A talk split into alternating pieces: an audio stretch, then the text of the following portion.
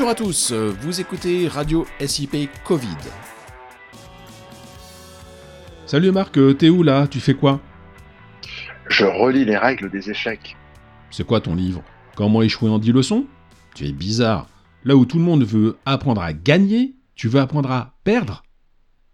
Non, je veux juste réussir à mieux jouer au jeu d'échecs. J'en ai assez de me faire battre par mon fils. Avec le confinement, il est devenu redoutable à ce jeu. Ah ok. J'en déduis que tu sais déjà jouer et que tu cherches à t'améliorer. Ah oui, en relisant les règles avec un peu plus d'attention, j'apprends plein de choses. Les mouvements, bien sûr, de chacune des pièces, leur rayon d'action et leur positionnement idéal, la visualisation rapide des coups possibles et leur impact, la valeur de chacune des pièces, les principales stratégies et plein d'autres choses encore. Il est toujours bon de revenir aux règles de base. Ce qui est bluffant avec les fondamentaux, c'est qu'on a l'impression de les redécouvrir à chaque fois. Dès que l'on s'y replonge, on trouve des trucs nouveaux. C'est incroyable. Bah oui, mais dans le business aussi, il faut parfois revenir aux fondamentaux. À quoi tu penses comme fondamentaux dans le business? Bah, D'abord, il est important de smarter. Tu sais, le smart international, optimisé par Sales in Progress, car cela permet d'évaluer l'impact des actions entreprises et ensuite de revisiter le plan pour améliorer les résultats. Ouais, bon, c'est bien tous ces outils, mais il faut généralement oublier une chose, vendre. Ben non, justement, quand c'est bien fait et bien mis en place, la vente et l'acheteur sont en ligne de mire et restent les numéros 1. Mais voilà, beaucoup confondent vente et vente, vitesse et précipitation. Explique-moi. Ben c'est comme aux échecs. Il y a celui qui prend toutes les pièces qui passent à sa portée, il est content, il croit bouffer l'adversaire, il oublie juste que l'objectif n'est pas là, mais c'est d'assaillir le roi avec une telle tactique. Il n'est jamais vraiment sûr de gagner. Ce joueur-là, c'est le vendeur winner, celui qui vend coûte que coûte, n'importe quoi, à n'importe qui. Il oublie juste l'intérêt du client. C'est une vision court-termiste, sans stratégie de conquête. Vite fait, mal fait. Ouais, personnellement, j'ai horreur de, ces individus qui ne m'inspirent que de la défiance. Euh, mais l'acte de vente m'a toujours paru complexe. Plus encore que les échecs, c'est dire. Ah bah oui, une bonne vente, c'est comme une bonne partie d'échecs. Le bon joueur d'échecs est celui qui économise ses pièces, ses forces, pour arriver au but unique, le roi adverse.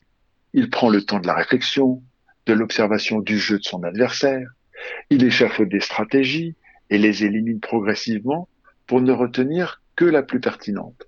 Celui-là a plus de chances de gagner. C'est en fait le vendeur conquérant, celui qui maîtrise les règles fondamentales du commerce. Il est stratège, il prépare les jalons de sa progression, fait référence aux bons influenceurs, trouve les mots justes. D'accord, mais j'ai l'impression que l'on n'utilise que deux pièces, celle du joueur et le roi adverse. Or, dans une partie, il y a le plateau, les règles et surtout d'autres pièces qui entrent en ligne de compte. Qu'en fais-tu dans ta belle allégorie? Eh ben, au départ d'une partie, comme au départ d'une vente, chaque pièce, chaque personne est en place sur l'échiquier, sur le terrain de jeu. Puis, ça bouge. Mais l'apparent mouvement brownien est une illusion. Il y a des règles de déplacement, des règles strictes. C'est pareil dans une vente. Ok. Donc, les pièces sont comme les personnes de ton équipe et celles de ton client. Exactement.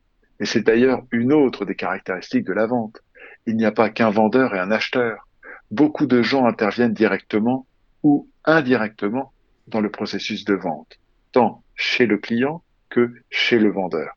Dans les deux camps, il y a des personnes très actives, d'autres moins. Il y a des personnes positives, d'autres moins. Il y a des personnes facilitatrices, d'autres moins. Intéressant. Si je te suis, le roi adverse est le décideur final, celui qui signe le chèque. Et les pièces, ce sont les différents influenceurs côté client, les différents contributeurs côté fournisseur. Mais chez le vendeur, qui est le roi? Ah, pour moi, le roi, ce serait le commercial. Parce que c'est lui le pivot et l'élément central.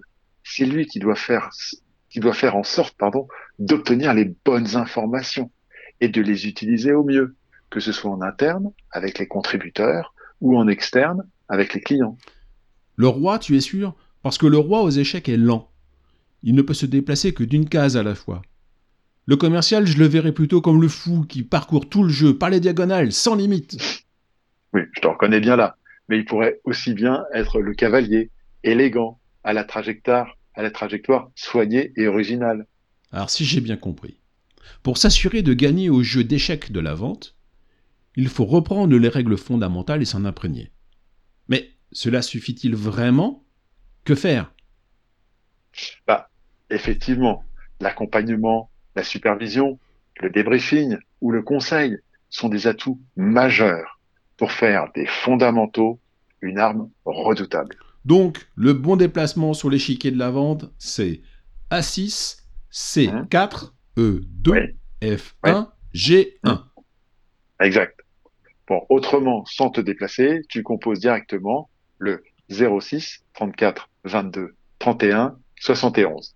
Ce sont les mêmes chiffres de ta réussite. Merci et salut Marc. Merci Arnaud, salut. Salut, à, tous et portez-vous bien.